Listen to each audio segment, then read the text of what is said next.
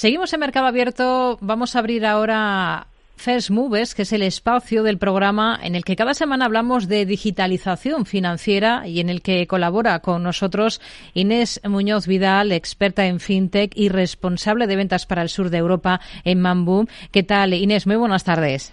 Muy buenas tardes, Rocío. Bueno, siempre en esta sección, antes de meternos en harina y de saludar a nuestro invitado del día, pues siempre comentamos un poquito las noticias más relevantes de lo que se está moviendo en el mundo fintech.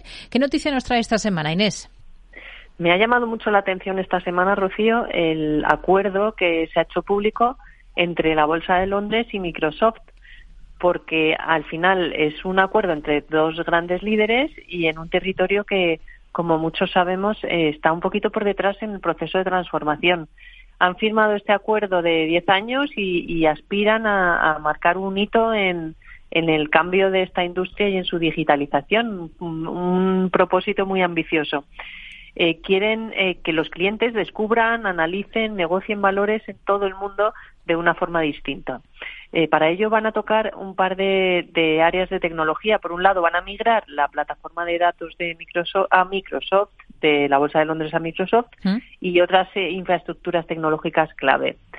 Eh, me llamó mucho la atención también, Rocío, unos comentarios que hicieron en una entrevista y es que, al parecer, este acuerdo es el resultado de muchas conversaciones donde, eh, donde las dos partes tenían muy claro que para llevar a cabo con éxito un propósito tan ambicioso era necesario que hubiera una colaboración primero a largo plazo, de ahí este acuerdo tan largo, eh, tenía que ser eh, hecha por dos líderes de la industria si querían mover las cosas y tener impacto, y también es el caso, y también que hubiera procesos de co-creación, es decir, muchas de las cosas que van a crear Rocío las van a hacer directamente entre Microsoft y la Bolsa de Londres. Así que deseando saber eh, siguientes noticias de, de este hito, Rocío. Hmm.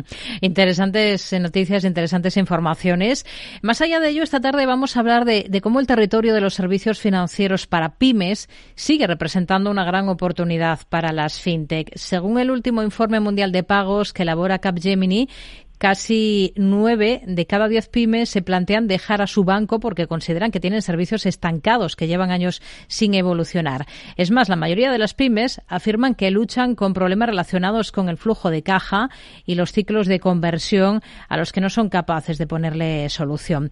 El resultado final, aseguran, es un lastre para su propio crecimiento. Pero justo por ello están surgiendo nuevas iniciativas como la de la startup española que acaba de nacer y a la que nos vamos a acercar esta tarde, que es Snap. Vamos a mirar qué es lo que viene a ofrecer en este mercado con Gorka Aguirre, su consejero delegado y cofundador. Hola Gorka, ¿qué tal? Muy buenas tardes. Buenas tardes, Rocío. ¿Qué tal? Muchas gracias por la invitación. Bueno, ¿qué es exactamente Snap? ¿Cómo definiría la compañía que han puesto en marcha? Sí, pues mira, así brevemente, Snap es básicamente una plataforma de pagos B2B, es decir, pagos entre empresas, que permite eh, hacer pagos de facturas en uno o dos clics. Eh, a diferencia de lo que existe hoy en día ¿no? en el mercado. Y lo que hace es que no, no, sea necesario que se inserten de forma manual los datos, ¿no? Como, como viene siendo habitual en el sector de la tesorería, entiendo. Sí, básicamente hoy en día hay, varias formas, ¿no? Que es, eh, bueno, eh, añadir datos manuales de, de, la transferencia en el banco o importar ficheros XML y subirlos al banco. Eh, básicamente nosotros lo que hacemos es, automatizar la recepción de facturas, ya que incorporamos una dirección de email, un correo en, la plataforma, escaneamos las facturas mediante tecnología OCR y en cuestión de dos segundos hemos extraído la, información relevante, ¿no? Y eso es lo que te permite, eh, tras establecer unos flujos de aprobación, eh, hacer el pago desde la plataforma, ya te digo, en dos o tres clics, ¿no? Que es un poco la novedad eh, al, conectarnos a infraestructura bancaria directamente desde, Snap. Hmm. Bueno, nosotros hemos puesto un poquito en antecedentes cómo estaba la situación o está en el sector y por eso surgen nuevas ideas. Em, en el caso de Snap, em, ¿cómo pensaron en poner en marcha la compañía y cuándo? Pues mira, esto, esto nace realmente de una experiencia personal, ¿no? Yo venía de trabajar en Estados Unidos, eh, Em, empecé en un fondo de inversión, una firma de inversión de capital privado pequeñita, crecimos bastante la empresa en los últimos cinco años y al entrar como becario, desde los, los primeros años empecé a tocar eh, pues, tareas de tesorería, ¿no? Me empezaron a, a, lanzar algunas tareas encima de todas las tareas que ya hacía, ¿no? Porque teníamos, eh, bueno, eh, múltiples roles, digamos, en la empresa y una de ellas era, pues eso, mover dinero globalmente, hacer algunos pagos eh, a proveedores, etcétera. Y entonces ahí es donde vi un poco la necesidad y, y el, el, principal problema, ¿no? De, de las interfaces bancarias que, que, que, resultaban un poco obsoletas, ¿no? Y de esa experiencia y sufrimiento que yo viví, pues eh, decidí eh, lanzarme y dejar todo y, y, montar Snap, ¿no? Hmm. Surge un poco fruto de esa necesidad. Inés. Muy buenas tardes, Gorka. Muchas gracias por estar aquí. ¿Cómo se eh, utiliza concretamente eh, su tecnología? Es decir, ¿a quién va dirigida? ¿A qué usuarios? Eh, para imaginarnos un caso real, ¿no? Estamos con una empresa, ¿a quién suele ir dirigido? Vale, pues como, como decía antes, ¿no? Es, eh, somos un negocio B2B, es decir, vamos dirigidos a, la, a, las empresas y en particular vamos a los equipos financieros, ¿no? Es decir, este producto al final yo asumía esos, ese rol de tesorería, ¿no? Parcialmente y este producto nace un poco enfocado en ese tipo de perfil, pero que cubre todo el espectro, yo creo, del, del equipo financiero, ¿no? Es decir, desde el, la persona de contabilidad que en muchos casos recibe las facturas y las mete en el sistema contable, al tesorero que es la encargada de, pagar o ver los balances eh, bancarios en tiempo real, eh, hasta el director financiero o CFO, que es el encargado en muchos casos de, de, efectuar el pago o aprobar el pago final, ¿no? Entonces, yo diría que nuestra herramienta, pues, eh, acaba utilizándose un poco por todo el conjunto de personas que, que forman parte de estos equipos financieros, ¿no? de, de los equipos de finanzas. Hmm. Y si tuviera que destacar, Gorka, eh, un beneficio eh, que puede aportar a, a, pues a un negocio, a un usuario y a un negocio, ¿qué beneficios destacaría usted? Yo, la verdad es que habiéndolo vivido, o sea, esa frustración, eliminarla es, es ya un éxito, ¿no? Entonces, mm yo diría que, bueno, en primer lugar, ahorra tiempo y ahorrar tiempo al final es ahorrar dinero. Eh, y, no solo eso, sino que el ahorrar tiempo permite a los profesionales de estos equipos financieros enfocarse en las tareas que realmente eh, importan, ¿no? Es decir, eh, en vez de estar eh, haciendo tareas manuales y repetitivas, pues pueden dedicar su tiempo a analizar un poco mejor eh, el, funcionamiento de la empresa, las finanzas o, o, hacer previsiones de tesorería más detalladas, ¿no? Entonces, bueno, ahí le podemos añadir también que los empleados al final van a ser más felices eh, por, por, hacer tareas pues, de mayor valor añadido y sentirse más, más valoradas en la empresa.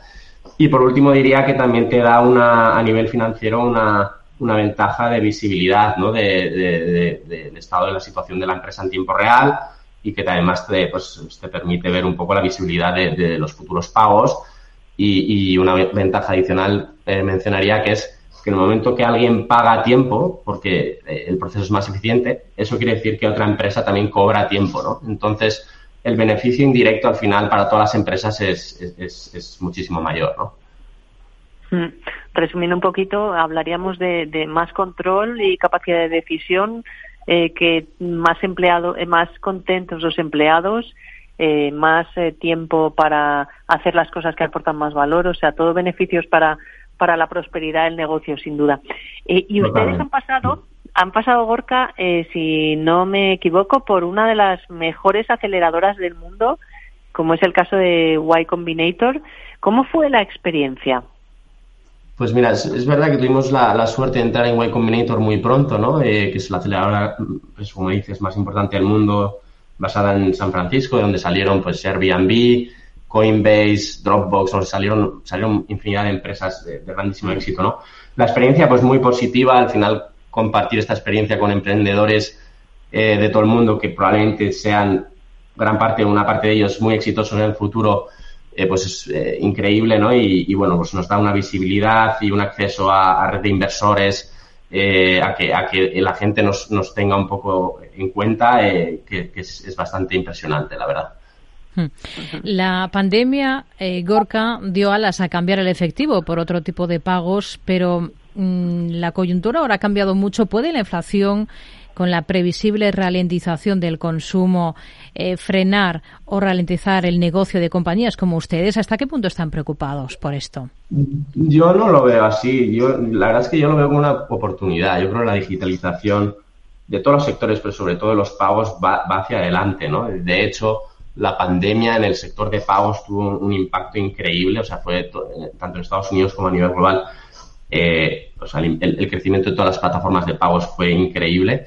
Y, bueno, no, creemos que la inflación suponga un problema, ¿no? Es, es cierto que igual se ralentiza un poco la economía eh, y eso, pues al final, pues eh, el intercambio de bienes y servicios pues caiga un poco.